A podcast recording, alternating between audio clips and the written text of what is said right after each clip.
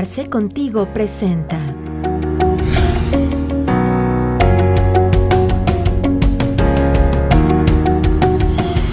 Hola amigos, muy buenas tardes. De nueva cuenta les damos la más cordial bienvenida a sus sesiones de Arce Contigo.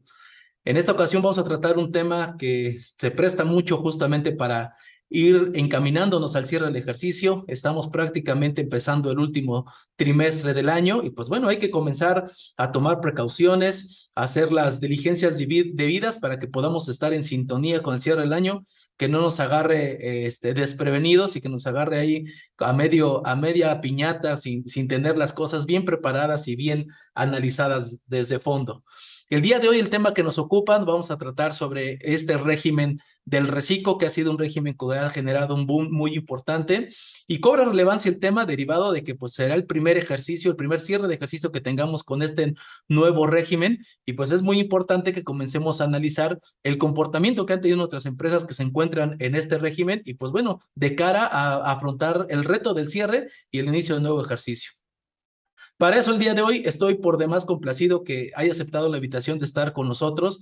Eh, les quiero presentar, aunque ustedes ya lo están viendo y seguramente muchos de ustedes ya lo han reconocido. Te quiero dar la más cordial bienvenida y sobre todo agradecerle el tiempo que toma para estar con nosotros al maestro Rodrigo Ramírez. Maestro, muy buenas tardes, ¿cómo se encuentra? Muy buenas tardes, Alejandro. Muy buenas tardes a toda la gente que nos está viendo a través de tu canal Arce Contigo.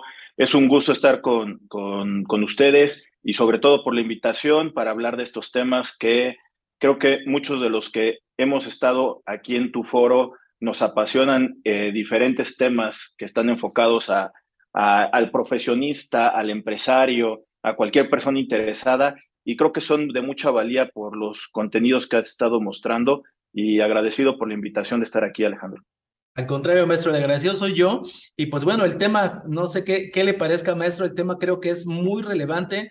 Eh, decía hace un momento, vamos a comenzar a analizar sobre la, de cara al cierre del prácticamente del ejercicio, aunque pareciera muy temprano desde mi punto de vista, no lo es ya que hay condicionantes específicas de este famoso régimen simplificado de confianza, tanto personas morales como para personas físicas, que nos, eh, nos deben de, dar oportunidad de, de analizarlo, de poder plantearlo y de poder programarlo, maestro, porque estamos prácticamente, repito, saliendo del ejercicio. No sé qué le parezca, maestro, para comenzar a, tocar el tema, porque de repente el tiempo es, es, corto para tocar este tipo de cuestiones. Sin embargo, como siempre lo he dicho en las sesiones, la intención de esto es sembrar la semilla de la investigación, sembrar la semilla de la curiosidad en todas las personas que nos escuchan y que, bueno, podamos documentarnos un poquito más a fondo. Entonces, para empezar, maestro, me gustaría saber cómo ha visto usted el comportamiento de este reciclo en este primer primer ejercicio de, prueba que hemos tenido, cómo se ha visto, cómo lo han recibido los contribuyentes y pues bueno, también si, si usted nos quiere comentar acerca de, de los resultados, inclusive en recaudación que ya la autoridad ha estado emitiendo en su página de Internet. Bueno, lo, lo primero que voy a retomar un poco con eh, tus comentarios iniciales, este, Alejandro, sería, es el primer ejercicio que estamos eh, jugando con este de régimen, régimen simplificado de confianza, RECICO o RECINCO, como hay algunos que todavía le, le siguen diciendo a este eh, régimen. Em, pero lo voy a enfocar ahorita también con lo, con lo que dijiste referente a en qué tiempo estamos. Ya estamos en el último trimestre del, de un tema del cierre del ejercicio y antes de hablar de un tema fiscal, yo creo que deberíamos de, de ver como un tema de oportunidad para poder cerrar el ciclo del primer ejercicio de estos regímenes en los que estamos. Porque eh, creo que eh, en la práctica hemos dejado eh, a un lado el análisis de costos, el análisis de ingresos, y que esto ya muchas veces lo vemos a toro pasado, ya estamos ahí en el mes de abril siendo persona física o en el mes de marzo siendo una persona moral y muchas veces ya no tienes posibilidad de poder mover cifras y que no se malentienda mover cifras de una simulación o de evitar razón de negocios, materialidad, con el simple hecho de, disminuir el tema de, tema de impuestos, sino que tú puedes prever tus flujos como los profesionistas que podemos ser nosotros en el área contable, analizar, presupuestar, analizar cómo vamos a cerrar el, el, el final del año y ver los impactos tributarios que vamos a estar teniendo. para efectos prácticos, hablar de dos, que sería el ICR y la cuestión del IVA. Entonces, creo que es un buen momento para efectos de poder este, eh, eh, ver o analizar cómo vamos a cerrar el ejercicio y esto, pues bueno, también eh, complementándolo. Este, saben muchos que en el segundo semestre se pueden hacer disminución de pagos provisionales para las personas morales. ¿Por qué haces una planeación a mitad del año? Porque es para un cierre. Si lo pongo en esa perspectiva, hasta tal vez ya vamos tarde para poder cerrar el ejercicio. Con ese comentario que, iniciaste, Alejandro, yo creo que es, es un buen momento para poderlo hacer y no esperarse al próximo año a, a, ver resultados, sino más bien es analizar el día de hoy estos resultados que podemos tener para poder llegar a hacer un buen cierre de los estados financieros y que no te agarren con eh, los dedos en la puerta, como comúnmente eh, se dice, y algo que también pudiera yo estar diciendo que fueron efectos que este año se dieron, como la PTU, que mucha gente eh, registró mal la PTU por los impactos que tuvimos de la reforma o eliminación conocida del outsourcing en el 2021 y que muchos todavía no sabían cómo reconocer, registrar contablemente la PTU, declararon mal, los impactos ya después lo reconocieron. Creo que muchos de estos cambios que hemos tenido en los últimos tiempos, creo que tenemos tiempo para poderlos evaluar y sobre todo saber puntos de acción y creo que, lo vuelvo a repetir, es un buen momento, Alejandro. Claro, estoy de acuerdo con usted, maestro. Inclusive, eh, recientemente en un curso que estábamos comentando, yo hacía eh, el señalamiento que, a mi parecer, el día, al día de hoy, la, autoridad como que considero premia la buena administración, el control, eh, la prevención. Y creo que lo vamos a ver con el caso que nos ocupa el día de hoy al respecto de las de qué pasa cuando una persona se encuentra en los supuestos de la salida del reciclo. Eh, creo que cuando nosotros hacemos una buena administración, la autoridad ha estado ahora dándole un peso muy específico a la cuestión de control interno y pudiéramos estar además en el supuesto de, de cuidar el hecho de que de no salir del reciclo de manera abrupta. Decía yo antes de entrar a, a cuadro, entrar a la sesión, le comentaba, no es lo mismo salir del reciclo que te saquen del reciclo es completamente diferente y tiene ciertos bemoles. Sí, y, concuerdo con lo que acabas de comentar. No es lo mismo que, que te saquen a que, eh, a que tú solo por, por otros factores te salgas del régimen.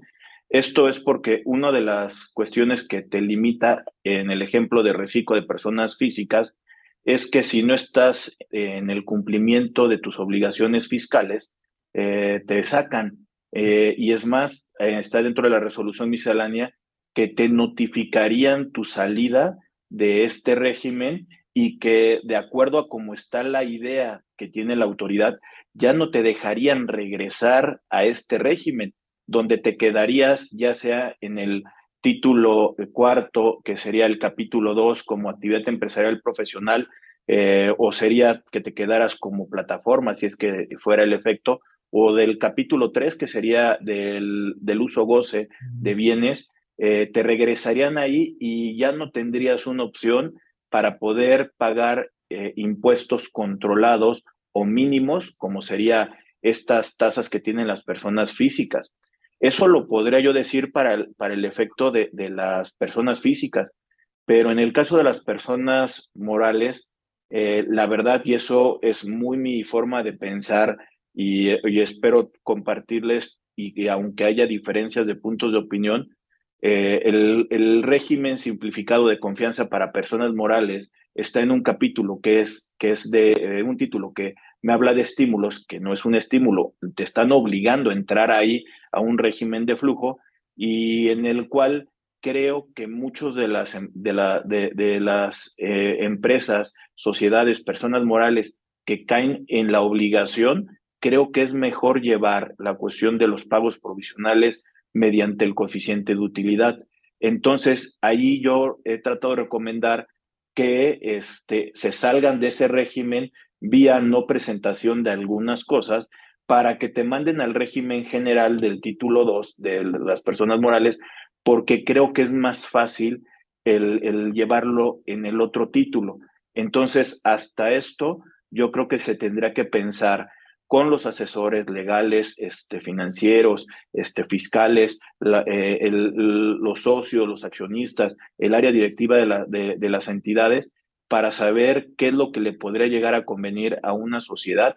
Y sobre todo esto que también fue muy rápido porque la reforma del reciclo, si bien se estuvo planteando desde septiembre del año pasado, quedó aprobada en noviembre del año pasado y digamos que te dan un solo mes para poder pensar qué es lo que debe de, qué es lo que sucedería ya con una reforma ya plasmada y obviamente hasta aprobada por la cuestión del tema legislativo, eh, que al final de cuentas también te hicieron que corrieras para poder analizar para efectos del RIF si te quedabas o no, porque te daban hasta el 31 de, de enero del 2022 para poder avisar que querías quedarte con la cuestión del régimen.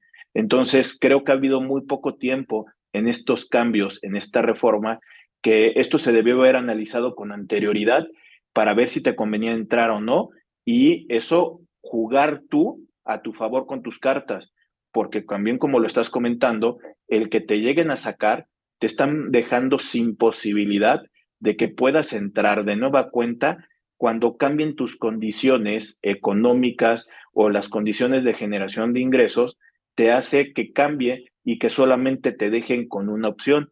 Y eso, hablando de una cuestión contributiva, tal vez al fisco le pueda convenir, pero para ti, por un tema comercial, que te podría estar ahorrando impuestos, podrías jugar con la cuestión de costos para poder ofrecer productos a tus clientes o sean productos físicos o servicios y que puedas mejorar precios que económicamente puedan ser llamativos y ganarle a la competencia. Y el que te dejen eh, sin una opción, creo que al final de cuentas te limita porque otras personas sí lo pudieran estar aprovechando. Correcto. vamos, a, vamos a enfocarnos a ese tema justamente de las personas morales como para iniciar. Recordemos que hay reciclo personas físicas, reciclo personas morales, todos en materia de impuesto sobre la renta. Digo, porque por ahí había algunos comentarios al respecto del IVA del reciclo, no existe, no existe tal, ese es igualito. Ahorita, y ahorita, si quiere, analizamos también ese tema de la manera de puntualizar un poquito más a fondo. Pero el tema del reciclo de las personas morales, a mí, me, a mí pareció desde el inicio que, como bien dice y comparto totalmente con usted, fue una reforma express para la profundidad que, tendrí, que tenía de eh, esta reforma o esta modificación. Me parece que fue demasiado rápido. Muchos de los contribuyentes nos agarraron todavía eh, pues, pues volteando hacia otros lados con justamente el cierre del ejercicio encima y con un tema de, de fondo importante. Inclusive yo, yo, recuerdo que por esas épocas de noviembre del año pasado, hasta la jefa del SAT decía, no va a haber reforma, va a ser algún, una este, resolución por ahí que va a estar ahí modificando. Pero en realidad hay un, hay es de manera sustancial el cambio, puesto que en primera instancia para las personas morales existe, pues, si bien pareciera que era una opción, pues terminó siendo la obligatoriedad para todas las personas morales que cumplían con los requisitos que se establecían en la propia ley, pues bueno, que pasaran a ese reciclo. Eh, desafortunadamente, desde mi opinión, pues de este régimen de simplificado no tiene nada y de confianza pues tiene poco. En realidad, eh, termina siendo distinto solamente en la forma para las personas morales al efecto de poder causar o poder manejar un flujo de efectivo que ya teníamos anteriormente con el tema de, del régimen de flujo efectivo, pero en realidad lo demás sigue siendo igual, la tasa sigue siendo la misma. Sin embargo, el hecho de que tú puedas además obligado estar en el régimen simplificado de confianza y en el tema que nos ocupa el día de hoy, que tengas que salir porque rebasaste los ingresos que corresponden a los 35 millones que se señalan ahí en el propio 206. Cuando tú rebasas, me parece que la, que la consecuencia es más un castigo. Pareciera que hasta te castigan por salir, de, por salir del régimen cuando en realidad pues debería de ser un modelo que apoye el crecimiento de las empresas, o al menos así lo habían planteado en la exposición de motivos. Eh, me parece que al día de hoy eh, esa consecuencia de salir al régimen, inclusive no porque te saquen, sino que porque tus ventas sean superiores a la que establece el régimen, podría ser bastante perjudicial para las personas morales, Macio. A ver, ahí, este, Alejandro, este, em, es que creo que está mal focalizado hasta el nombre que podemos tener nosotros como percepción como contribuyente. Es el régimen simplificado de confianza, pero no para el contribuyente, es para la fiscalización. Te están simplificando la fiscalización ellos y la confianza del esquema que tienen para poder fiscalizar. Lo cambio las palabras para poderlo hacer. Esta reforma no es a favor de un contribuyente, es a favor de las formas de fiscalización por parte de la autoridad. Em, por eso posiblemente lo ves como un tema de un castigo, que creo que sí puede haber la cuestión de un castigo. Em, yo creo que a ver si más adelante pudiéramos enfocarnos también, este, Alejandro, que me puedas invitar por la cuestión de los tiempos y poder hablar de una cuestión del antecedente justamente de este de, del reciclo, que les podré decir que esto se estaba cocinando desde el 2019, que para efectos de la autoridad no fue tan, tan abrupto, para el contribuyente sí fue porque no tuvieron todo este eh, conocimiento que pudiera yo estarles comentando, pero me enfoco a que actualmente nos están fiscalizando por tres niveles y eso lo van a poder ver ustedes por las cartas de invitación que hemos estado recibiendo. Eh, acaban de separar en este año a los contribuyentes de los cuales, eh, de acuerdo a los ingresos, 35 millones personas morales y 3 millones y medio personas físicas, no quiere la autoridad venirlos a fiscalizar. Los va a tener controlados con una inteligencia artificial, un robot, que al final de cuentas son los que están mandando estas cartitas invitación. No pagaste el IVA correspondiente a lo que me dice el CFDI contra lo que declaraste. La retención es esta, no está porque eh, dice el comprobante PUE y tú no me la pagaste porque tú dices que es este PPD y que no lo has, no lo has pagado. Este robot nos trata de fiscalizar en forma automática porque la autoridad no tiene el personal ni los recursos para poder ir a estos chiquilleros contribuyentes donde pudiéramos estar entrando todos nosotros. Entonces ahí los pone a, que un robot los empiece a analizar y si vota algo y el número le pinta a la autoridad, seguramente vamos a tener un acto administrativo o una invitación que sería a, los, a las llamadas de caídas de recaudación, eh, la cuestión de los team que pudiéramos estar haciendo por medio de videoconferencias. Pero este, es la forma de poder tener controlados a ellos.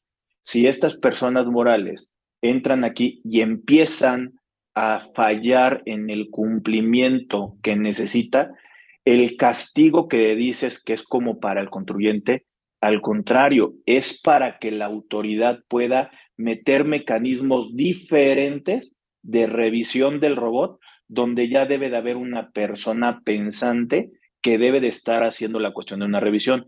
Te están pasando a una categoría de riesgo que también lo ha dicho la titular actual del, del, del, SAT, Raquel, en el cual este, tiene catalogados a contribuyentes riesgosos, como cualquier política de nosotros en tema de entidades eh, de, de, llevando finanzas, tienes una, una morosidad, tienes una cartera de posibles riesgos de acuerdo al tipo de análisis que tienes con algunos contribuyentes o de tipo de contribuyentes. Eh, ¿Cuáles son los otros dos niveles, Alessandro? Sería el, los grandes contribuyentes, que son los que le están exprimiendo, exprimiendo, exprimiendo, y que lo que está buscando a partir de este año es que eh, las revisiones las haga un contador público certificado que está siendo amenazado que si no hace bien su chamba de auditoría este, y, y no reporta lo que tiene que reportar, puede llegar a ser hasta un tema penal para este eh, contador que no hizo bien su chamba. Entonces, tampoco tiene, perdón. Perdón, una responsabilidad solidaria inclusive. Entonces, no tiene al final de cuentas el personal para poder hacer toda la cuestión de las revisiones y por lo tanto pida auxilio de manera coercitiva para los contadores de poder tener controlado, identificado a los grandes contribuyentes que en volumen son los que podrían estar pagando mayor tema de impuesto, pero realmente son pocos contribuyentes a comparación de todos los demás que pudiéramos estar teniendo. Entonces dejan en medio a los que no son ni pequeños ni grandes, que estos, su fiscalización sí va a ser enfocada, que ya una vez que terminaron con los grandes contribuyentes de poderlos ordeñar, al final de cuentas poder incorporar a este siguiente nivel el poderlos hacer fiscalizaciones en el tema de auditorías, eh, en el cual pudiera haber una recaudación mayor, porque recordar que como hemos tenido en los últimos años, y lo dijo Andrés Manuel López Obrador antes de entrar a la presidencia siendo presidente electo y todavía ya siendo presidente, no va a aumentar impuestos, que lo ha cumplido, pero la fiscalización sigue siendo más agresiva y al final de cuentas los números que ha reportado Raquel pues son satisfactorios para un gobierno en el cual ya no dependemos económicamente del petróleo y que la recaudación sí ha estado funcionando con los mecanismos que están teniendo. Ahora, eh, seguramente muchos de ustedes escucharon la salida de esta este, eh, Tatis eh, de la Secretaría de Economía, en el cual ya uno de los nombres se está escuchando que puede caer Raquel como secretaria de Economía. No sé qué es lo que va a pasar con estos planes que pudiera estar teniendo Raquel como titular del SAT y si se va a hacer un tipo de enroque con esto, cambiaría la forma, la visualización para los últimos dos años de la presidencia actual. Eh, creo que vendrán todavía muchas cosas complicadas, pero este es el panorama, Alejandro, que sí tendremos que analizar justo porque eh, pudiera ser que la, la autoridad tenga ciertos análisis y lo que está buscando, les digo, no es simplificar eh, al contribuyente, se están simplificando y más con todos los pagos provisionales vinculados a los FDIs y teniendo el día de hoy dos plataformas para entero de estos pagos provisionales y o definitivos que también se van a ir incorporando a dejar solamente una plataforma a muy corto plazo. Claro, sí, coincido plenamente con, con, los comentarios, que inclusive a eso iba la pregunta, el razonamiento que hacía, porque cuando se presentó el, el régimen simplificado de confianza, eh, no se trató como, como ahorita el día de hoy lo estamos platicando y no, no se fue claro en ese proceso. Inclusive, pues bueno, se, se, se promovía el hecho de que a través de este régimen, pues eh, ya no ibas a necesitar contador, que a través de este régimen todo iba a ser maravilloso y color de rosa. Así lo, así lo exponían tal cual, ¿no? que iba a promover inclusive el hecho de que se aumentara la base de contribuyentes atacando directamente la informalidad, cuestión que según cifras del INEGI tampoco ha sido es el tema, porque no se ha logrado entender el hecho de que el, el, el, hecho de que una persona quiera contribuir no tiene que ver solamente con que sea fácil contribuir, sino que tiene que ver con una cultura de, contribu de contribución de, desde niños y eso, y eso al día de hoy, pues bueno, no se tiene actualmente en México. Entonces sí, coincido con usted, maestro, justamente en, en este tema de que la simplificación y la confianza podría ser hasta del lado, del lado de los contribuyentes. Y quiero retomar también ese tema que nos señalaba porque hay que cambiar un poquito y que sirva este foro justamente para platicarlo y para hacerlo saber a todas las personas que nos hacen favor de seguirnos. La autoridad ha cambiado, la autoridad ha migrado, la autoridad ha evolucionado y a lo mejor cosas que hacías hace, cuatro, cinco, diez años eh, eran funcionales y a lo mejor era complicado que la autoridad pudiera detectar ciertos errores, ciertas omisiones, ciertas características de tu operación que al día de hoy con el hecho del CFD y con la información que tiene y la big data que se maneja a nivel nacional, inclusive a nivel global, me, atrevería yo a, señalar, eh, es muy sencillo que la autoridad pueda detectar ciertas cuestiones. Y es por eso que a lo mejor el día de hoy, 2023, que tenemos un paquete económico, una propuesta del paquete económico, pues no vemos como tal una reforma. ¿Por qué? Pues porque está funcionando lo que se está haciendo. La reforma se vino dando desde el 2020, de la reforma de para 2020, para 2021, para 2022, ya se establecían bases claras y bases además contundentes, los números lo respaldan al final de cuentas, para poder lograr lo que la autoridad quería, que era justamente la recaudación, ¿no? Entonces, pues e, en términos generales, creemos, creo desde mi punto de vista que, el tema del reciclo ha funcionado no per se por el régimen, sino por la política de recaudación y fiscalización que la autoridad ha estado tomando.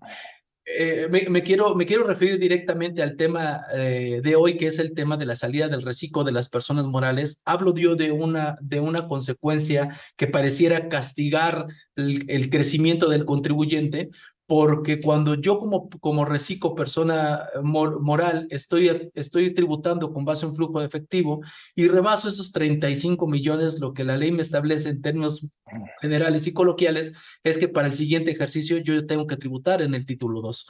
Ok, pero cuando tributo en el título 2, tributo con un coeficiente de utilidad para ejecutar pagos provisionales.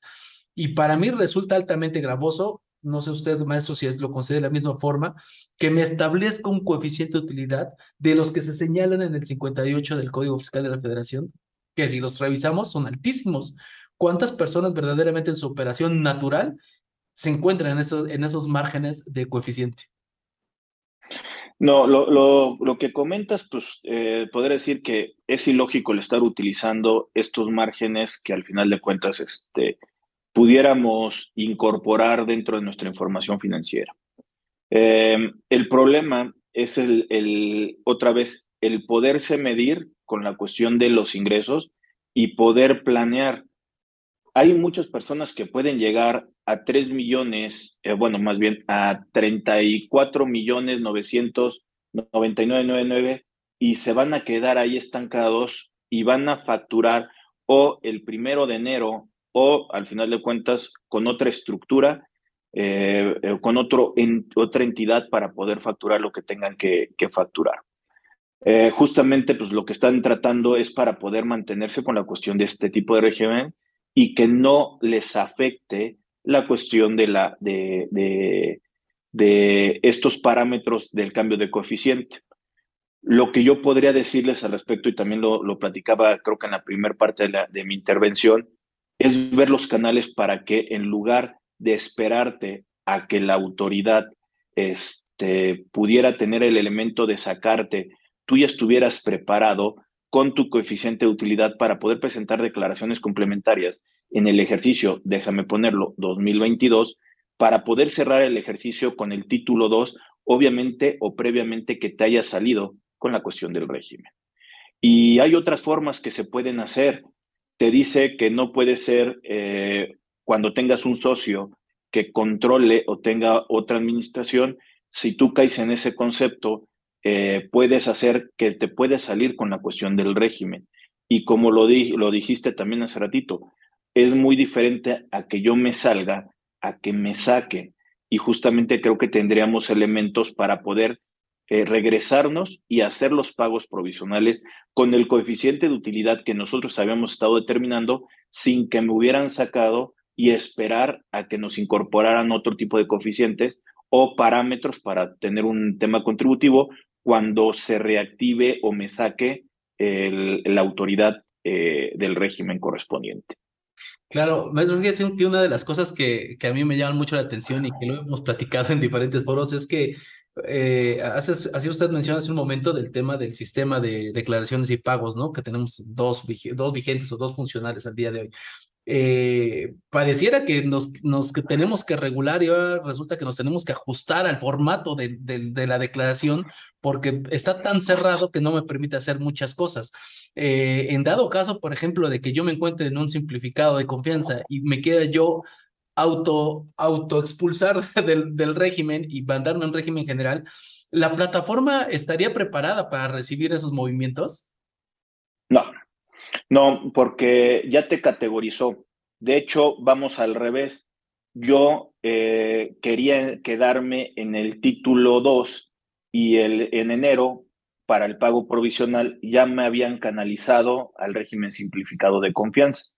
O sea, con la big data o la base de datos que puede tener la autoridad, eh, y de hecho así está plasmado dentro de las resoluciones misceláneas, este, tanto personas físicas como personas morales, se van, la autoridad los va a focalizar y los va a integrar o meter a lo que ellos tienen en su base de datos. Me voy a salir un poquito también de, de la persona moral y otra vez a la persona física. Al principio me llegaban y me decían, oye Rodrigo, este, yo quiero pagar menos impuestos, mándame al régimen simplificado de confianza. No vas a poder porque eres dueño de una empresa. Oye, pero es que no, ¿quién se va a dar cuenta? ¿Quién lo sabe? Pues bueno, desde, desde el 2020 fue famoso el aviso de los socios accionistas, que esa obligación la tenemos desde hace muchísimo tiempo.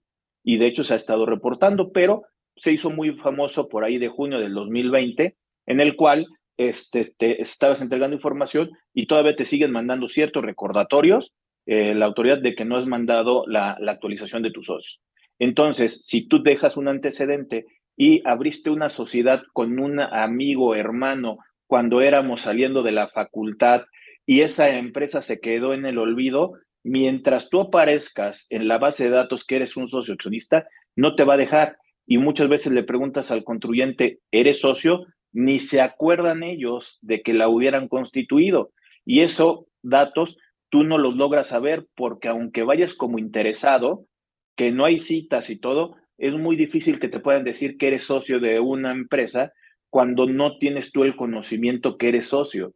Entonces hay muchas cosas que te pueden bloquear en forma automática por parte de la autoridad en el cual no te van a dejar entrar a un régimen o viceversa, que te van a eh, dejar en un régimen aunque no se haya dado la cuestión de las causales. Por eso también lo estaba comentando. O sea, el chiste es hacer que te saquen o bueno, no cumplir los requisitos para permanecer en un régimen y que se actualice la base de datos. Y es más, hay una regla miscelánea desde la resolución miscelánea para el 2022 en la cual te dice que si tú no estás de acuerdo con la base de datos que tiene el SAT, tienes mecanismos para poder aclarar cuál es tu situación y una vez aclarando te van a permitir entrar o salir en la cuestión del régimen. Nada más que para efecto de la persona moral, eh, como lo dije hace ratito, creo que no me conviene a mí, pero esa es mi perspectiva o mi punto de vista, no puede ser compartida por todo mundo. Pero este, estamos hablando que yo buscaría los mecanismos, aunque sea que comprar una acción para efectos de que pueda ser yo una persona y que me tengan en la base de datos y que automáticamente me traten de sacar en el régimen una vez actualizado la cuestión de los, de los movimientos. Y esto creo que ya es más manera preventiva que, eh, que cuando la autoridad se da cuenta que ya no cumplo con ese régimen y me saca a la fuerza. Claro, termina siendo al final un tema, repito de nueva cuenta, preventivo. Al día de hoy no consigo que una empresa, persona moral, no tenga una proyección de sus ingresos y que sepa hacia dónde se está dirigiendo. Digo, puede haber casos sorpresivos. De hecho, me tocó un caso en específico recientemente que, el, que en el mes de septiembre tuvo un muy buen cierre de un cliente y pues prácticamente está a dos millones de, de rebasar el límite. La cuestión es pues bueno, procurar el hecho de tener cuidado con esas cuestiones, porque salir de esa forma del régimen, aunque pareciera un problema de los llamados felices, porque es porque estás creciendo básicamente, el hecho de que salgas de esa forma, hay una consecuencia fiscal que desde mi punto de vista pues puede ser muy, muy gravosa para poder ocupar el coeficiente de utilidad del siguiente ejercicio. Y terminamos haciendo malabares con ese tema, maestro. Terminamos haciendo malabares, ya sea creando otras empresas, ya sea haciendo algo para que no salgamos. Para... Y, y, y, y fíjate, Alejandro, que estás tocando un punto que también ya lo había comentado. Pues bueno, cualquier cosa vas a tener la opción del segundo semestre de disminuir los pagos provisionales solicitando la autorización y en el cual te va a ayudar a que ya tengas una planación del siguiente año y al final de cuentas, pues bueno, si te toca pagar con estos coeficientes altos, pues bueno, así está el mecanismo de salida, como ese castigo que estás comentando, pero creo que tienes mecanismos, nada más hay que ocuparse de que en el mes de julio rápidamente presentes el aviso que te lo están contestando ahorita rápidamente, porque también en esta plataforma nueva, para efectos del el coeficiente de utilidad, te están preguntando si tienes autorización y le pongas el folio de la autorización de la disminución del coeficiente de utilidad para efecto de poder hacer la cuestión de los pagos provisionales. Entonces, creo que si bien caerías en ese supuesto que estás comentando, creo que puedes tener mecanismos de presentar una declaración complementaria de todo lo hacia atrás para poder igualar con lo que puede estar teniendo que nunca has entrado al régimen simplificado de confianza a personas morales o esperarte por lo menos seis meses teniendo ingresos eh, controlados a un coeficiente alto y a partir del segundo semestre ya tengas todo tu parámetro completo para poder hacer la disminución de pagos provisionales con los números del primer semestre. Correcto, sí, claro, sí, sí, estar buscando la manera del cómo eh, evitar eh, el mayor costo posible, ¿no? Y, fíjate que también esto, y, también para muchas de las personas que, he tenido la fortuna de que pueda platicar con ellos, clientes, amigos, tema de los cursos y pláticas como este, la que estamos en este momento, Alejandro, te podré decir, no estoy a favor de la autoridad, pero el día de hoy hay que jugar con sus reglas. Hay que jugar con el CFDI. Para eso necesitamos conocer qué información estamos subiendo con el CFDI. Eh, de hecho, pensaría que también por aquí han pasado otros compañeros y colegas que te han hablado de la norma de información financiera, también yo lo he hablado. El D1 ingresos difiere con la cuestión de la acumulación del ingreso, hablando de una persona moral. Aquí estamos hablando que el D1 me habla del reconocimiento cuando hay una transmisión del control del bien o del, del servicio. Eso no es un, término, un término fiscal. Eh, entonces tenemos una diferencia. ¿Qué es lo que quiero decir? Nosotros tenemos que llevar nuestra contabilidad financiera. Y esto, sea reciclo, persona moral o persona física, tú debes de tener información para tu usuario de la información eh, que tome decisiones. Y hacer una conciliación ahora con los FDIs que emites y que se, te están siendo emitidos para poder presentar un tema tributario, pero tu contabilidad no debe de ser con los FDIs, pero sí debes de jugar con las reglas, porque para poder presentar el día de hoy declaraciones anuales vienen vinculados con los pagos provisionales y los pagos provisionales ya vienen vinculados con la emisión de los FDIs. Si bien el IVA todavía no juega, el día de mañana va a estar en el mismo mecanismo con el PUE y con el PPD, con el complemento de pago. Entonces, hay que saber jugar con el juego de la autoridad. Si no queremos tener fiscalización, en lugar de estar reportando con mis números, que son los correctos, en el cual utilizar un estado de cuenta bancario, mejor utilizo el día de hoy comprobación CFDIs que tengan PUE y PPD para estos regímenes que estamos hablando que son de flujo y tener ese complemento para poderlo tener amarrado con lo que la autoridad me va a preguntar el día de mañana. Si bien el tema tributario, el IVA, es con una cuestión de flujo, nosotros debemos de jugar con las reglas de la autoridad, no porque Rodrigo, lo vuelvo a repetir, esté a favor de, del mecanismo que tiene la autoridad, pero si nosotros queremos estar tranquilos, tú lleva tu contabilidad financiera y haz un amarre con lo que quiere la autoridad preventivamente antes de presentar una declaración porque eso te va a evitar que te manden tus cartitas de invitación, que ya vimos que pueden ser de cualquiera de los tres niveles que acabo de comentar, como puede ser la fiscalización que tenga la autoridad. Es correcto. Y de hecho, qué bueno que hace la mención, maestro, porque eh, lo hemos tocado, como bien dicen otros foros con otros, otros este, ponentes, el hecho de, de, la importancia que tiene el día de hoy el correcto manejo contable de la información que se está eh, generando a través de la operación de una empresa. Eh, muchas veces como contadores queremos casar forzosamente el tema contable con el tema fiscal y no forzosamente debe ser así. De, de hecho, por eso existe una conciliación contable fiscal, ¿no? Al final del ejercicio.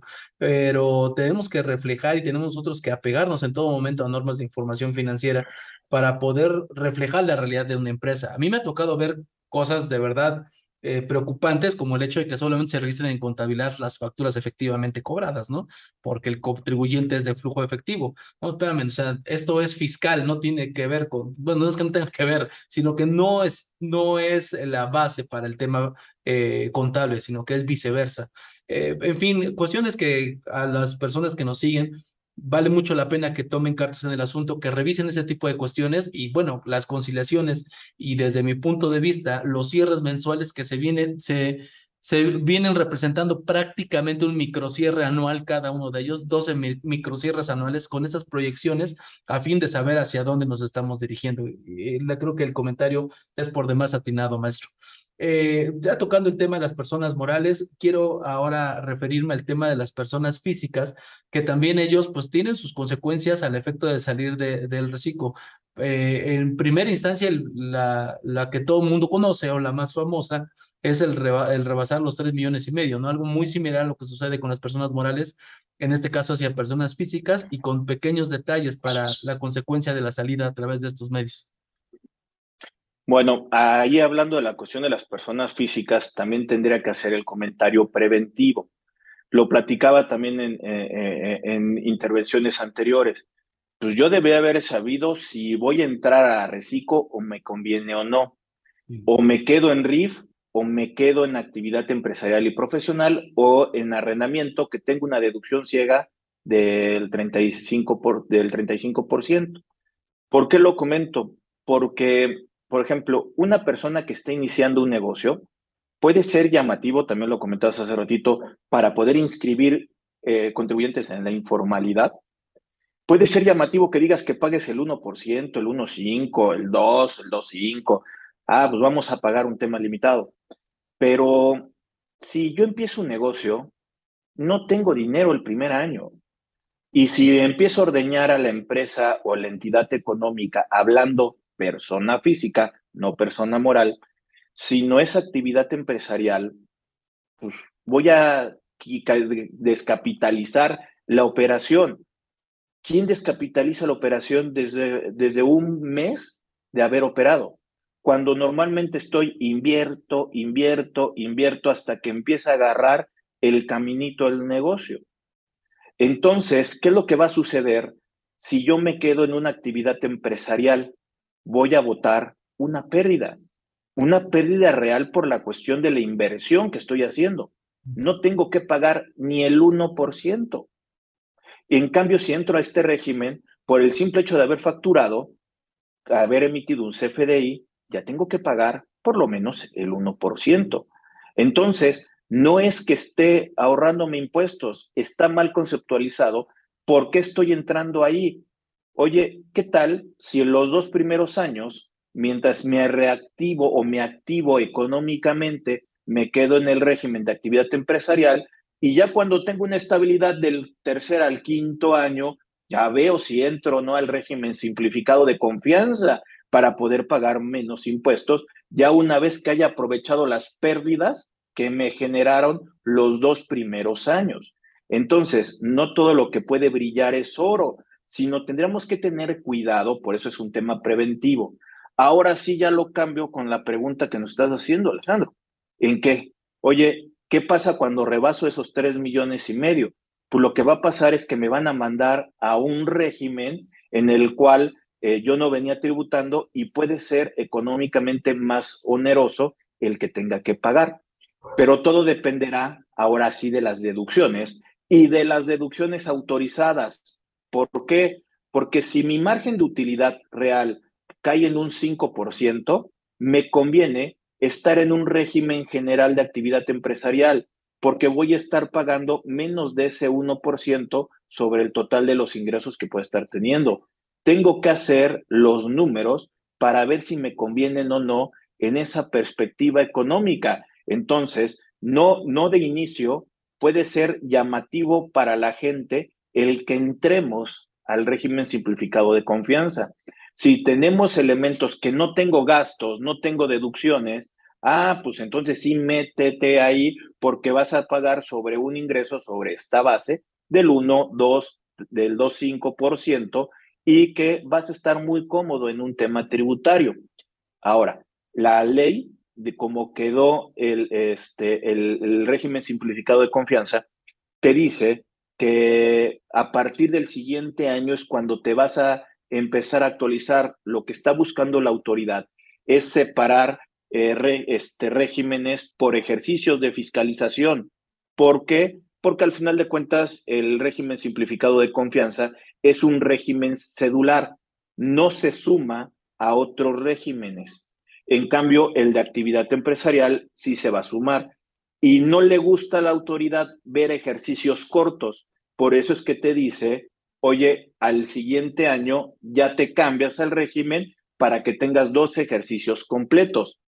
Lo malo es que hay una resolución miscelánea donde tenemos una regla donde me dice, oye, cuando te salgas de persona física de este régimen, preséntame declaraciones complementarias desde el inicio. ¿Para qué? Para que tengas todo el ejercicio completo de este régimen, este régimen general de actividad empresarial o de arrendamiento y que no tenga que estar viendo dos diferentes cálculos o medio cortados. Es más, hasta te dice, acredítate los pagos provisionales que anteriormente hubieras hecho en la cuestión del otro régimen.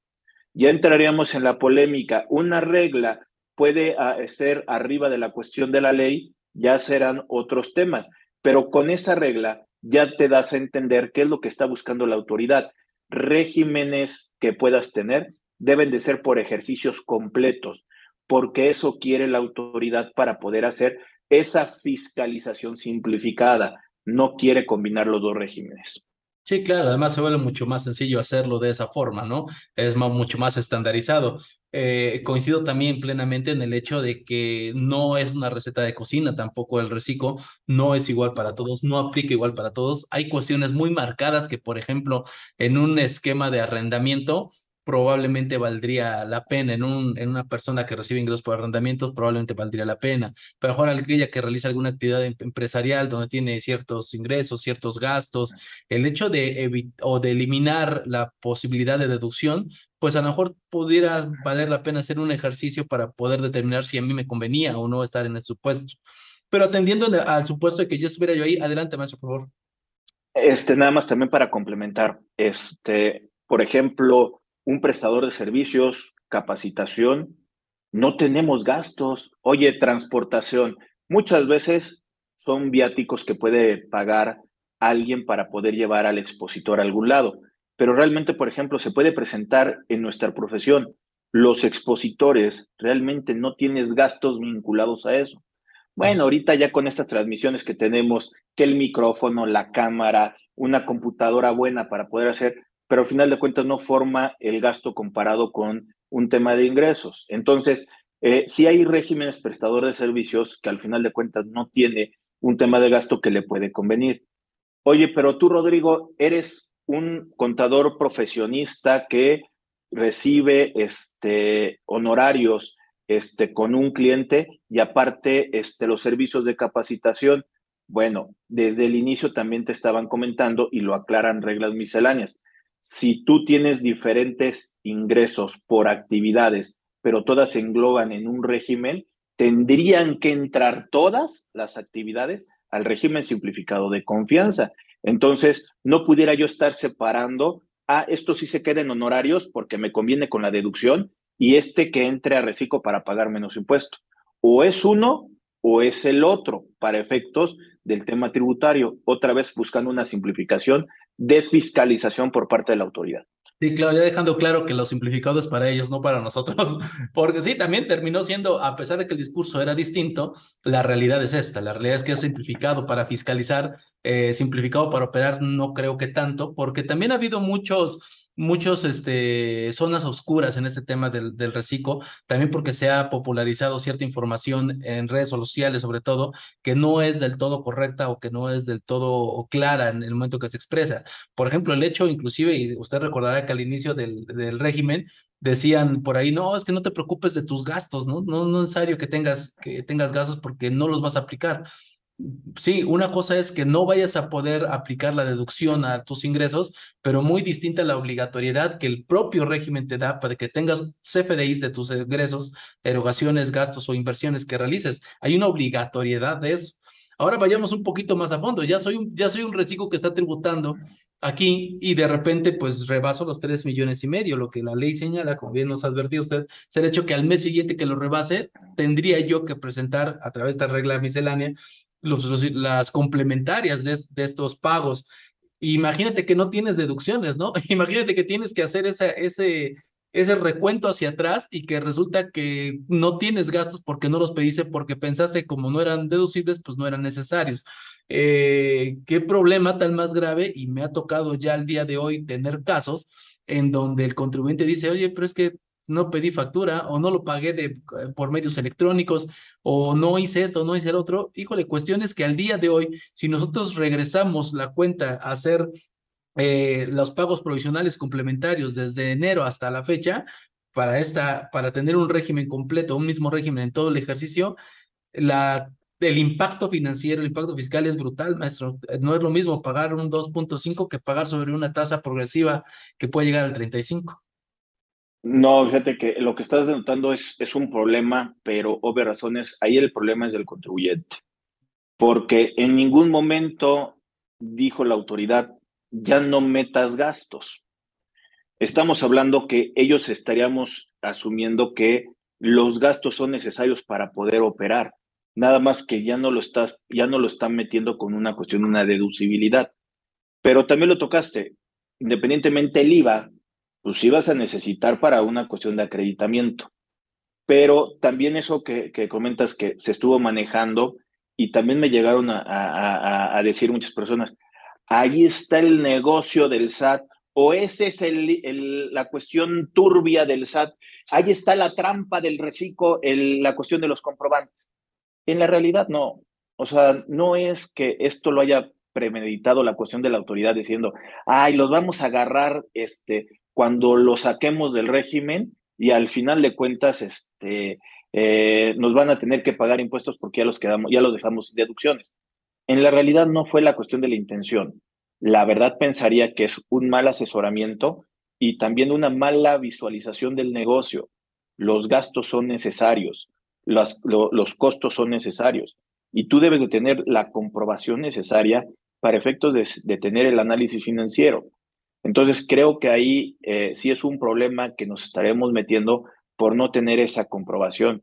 Y si como contadores, abogados, administradores, eso le damos a entender a nuestros clientes, pues bueno, creo que ya nos metimos en un gran problema y otra vez como medidas eh, que pudiéramos estar teniendo, deja de facturar para que no rebases esos tres millones y medio y buscar los mecanismos para poderlo frenar, porque sí va a tener un impacto que todo lo que tú estás teniendo como ingreso se te puede ir a una tarifa donde puedes llegar a un 10, un 20%, porque no tienes la, deducibilidad correspondiente. Entonces sí se te puede venir una cuestión de un impacto fuerte. Pero también lo sumaré con esto. Eh, Oye, ¿y cómo va a saber la autoridad que estoy pasando estos parámetros? Pasó con el RIF. Dentro de las amenazas de la salida del, régimen del RIF, eh, del, régimen de, del régimen de incorporación fiscal, este, te decía que si no presentabas tres declaraciones consecutivas o no, te iban a sacar del régimen, que si rebasabas los dos millones de pesos, te iban a sacar de la cuestión del régimen. Entonces muchos contribuyentes sobrepasaban, se aventaban el no presentar algunas declaraciones. Como la autoridad no hacía nada, pues ellos seguían tributando con la cuestión del régimen. Después de unos años, llegaron unas cartitas a los que habían sobrepasado y les dijo, oye, a partir de este ejercicio ya no tenías que haber estado tributando, donde ya tenías que estar aclarando, analizando y en algunos casos adecuando siguientes declaraciones, ahí hablando de declaración anual comparado contra declaraciones bimestrales definitivas. El día de hoy para la autoridad es más fácil porque tiene el control de los ingresos. Entonces, en el momento en que tú presentas el pago provisional del mes de enero, él ya sabe, la autoridad, que tú ya tienes 100 mil pesos de ingreso. Ya sabe que facturaste en febrero medio millón de pesos. Y así le podemos llegar hasta el mes de octubre en el cual estamos y la autoridad dice, ¿sabes qué? Esta persona ya rebasó los tres millones y medio. ¿Qué es lo que puede hacer la autoridad? No me ha tocado verlo, pero puede hacerlo que en el momento en que tú entres a la plataforma, te va a decir un mensajito. ¿Qué crees, Rodrigo? Acabas de rebasar los tres millones y medio de ingreso. Felicidades, estás ganando mucho dinero, pero ¿qué crees? Ya no puedes utilizar este formato de presentación de pago provisional. Ya tienes este otro y es más, te pedimos, de acuerdo a la regla miscelánea, que antes de que hagas este pago, actualízate toda la base hacia atrás para poderlo hacer, porque si no, no te voy a dejar utilizar ningún formato. Ahí ya entraríamos en un problema de legalidad con la cuestión del formato. ¿Qué es lo que pudiéramos hacer si es que esto, que lo estoy poniendo muy amarillista, pudiéramos hacer? Pues haz un escrito libre presentando el pago como, como debiera y vas a, la auto, a, una administración descentralizada que te den un sellito de que estás presentando la declaración para que no vaya a haber un, un problema, por lo menos, con este cambio que pudiéramos estar este, realizando porque te puede bloquear, esto sí, de hecho es lo que está haciendo, no te deja entrar si tú estás en un régimen diferente a unas ciertas plataformas. O sea, te, está bloqueando la cuestión de, la, de las entradas. Ahora, no tienes una forma de cómo presentar hasta que no regularices. Este mecanismo de coerción lo va a tener la autoridad con un botonazo. Ojalá no me escuche nadie de la cuestión del SAT porque creo que estaré dando malas ideas, pero esto lo que me llega a preocupar justamente de este cambio de régimen en el cual te pudieran estar bloqueando esto y si no presentas declaraciones, bloqueo, restricción de sellos, cancelación de sellos y ya te van a dar en la torre tu negocio. Sí, soy muy fatalista, pero bueno, estamos en posibilidad porque es el primer año.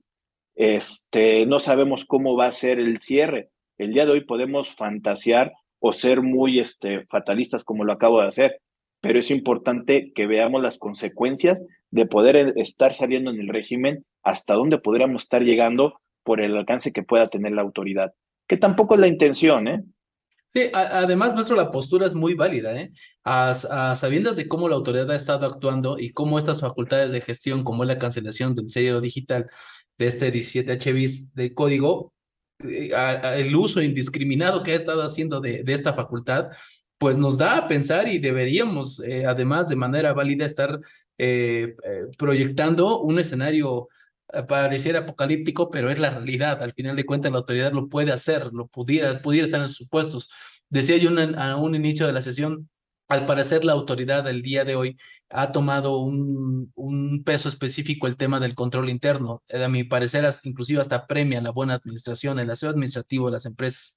Cuando una autoridad llega a una empresa donde encuentra protocolos de, de, actuación, cuando encuentra un control interno, cuando encuentra razón en la operación de la empresa, siento que puede ser un poquito más ligera dentro, dentro de sus comentarios eh, o dentro de su acción recaudatoria, pero además también porque permite a nosotros pues evitar ciertos incumplimientos que terminan siendo eh, o representando al final de cuentas gastos para la empresa.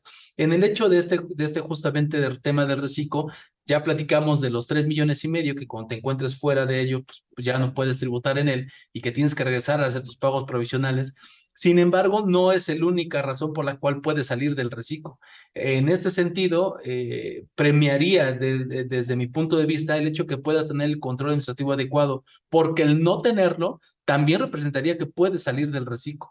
Y, y, ahí también pudieras estar en el mismo supuesto y no solamente por un hecho de que rebase los tres millones y medio, inclusive no, no rebasándolos, pero siendo incumplido con, el, con los efectos de tener tus avisos ante el RFC, de tener tu firma electrónica, tu visón tributario, de tener tus facturas de ingresos, de expedirlas, tus facturas de egresos, o sea, hay ciertos requisitos de, de forma que terminan siendo de peso específico para poderte mantener en el reciclo. Pero mira, los, estas obligaciones que también se suben a la cuestión de, de, de la ley de impuesto sobre la renta, creo que son muy naturales y aparte ya estamos muy acostumbradas a ella, como es la inscripción ante el RFC, tener habilitado el buzón tributario y el estar presentando declaraciones provisionales o en, eh, definitivas, eh, retenciones, pues al final de cuentas creo que ya es algo muy normalizado. O sea que cuando yo soy un tema de contribuyente, que te puedo decir, he visto o sigo viendo contribuyentes que no tienen habilitado el buzón tributario, sí, pero de todos modos ya les va a llegar el tiempo. De hecho, también hay una regla miscelánea donde se está facilitando que las personas de reciclo puedan habilitar el buzón tributario a más tardar el 31 de diciembre del 2022. Pero todo esto, digamos que tarde o temprano lo vas a tener porque es la única forma de poder tributar. La plataforma de color guinda o roja o del color de la 4T, pues bueno, para poder presentar ese pago provisional te pide que lo firmes. El de la plataforma gris o la anterior no te pide que lo firmes. Entonces, tú para poder presentar un pago provisional vas a tener que tener la firma. Entonces, independientemente de eso, te están haciendo que cumplas porque cumplas con todos los mecanismos y candados que puedas tener. Ahora, si no lo tienes, no vas a poder tributar. Entonces ahí está la cuestión de, del problema, que tampoco te van a dejar emitir este, comprobantes por no tener la fiel, por no tener la cuestión de la e-firma, por no tener la cuestión de los sellos. Pues obviamente la autoridad tiene la forma de poder este, tener medidas de coerción para poder tener a este contribuyente, al final de cuentas, este, parejito y bien. Ahora, en el caso de que rebase los tres millones y medio, sí te permite en un futuro regresar a este régimen.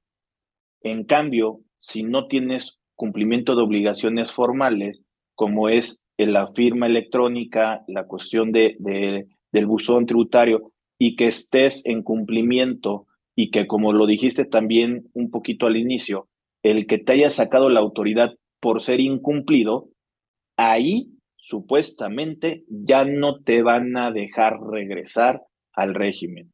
Si es por el ingreso, podría ser que en otro periodo llegue a tener una caída en cuestión de, de ingresos y se van a disminuir, pero en el otro caso que te saquen, ahí sí ya no te van a dejar regresar este, al régimen simplificado de confianza.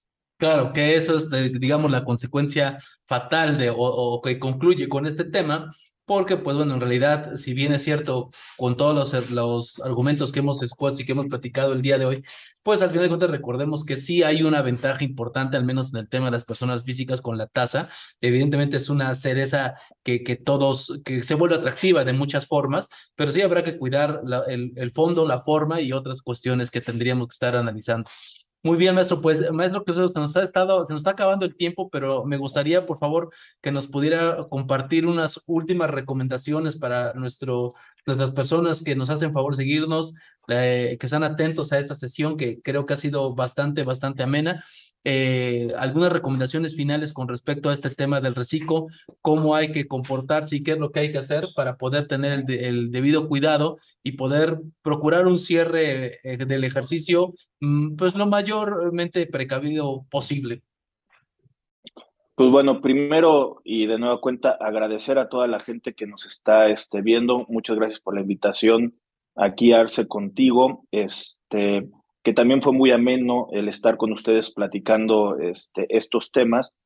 Y como un poquito de conclusión, mm, los regímenes nuevos eh, es importante conocerlos, pero muchas de las cosas se van a ir depurando en el transcurso del tiempo.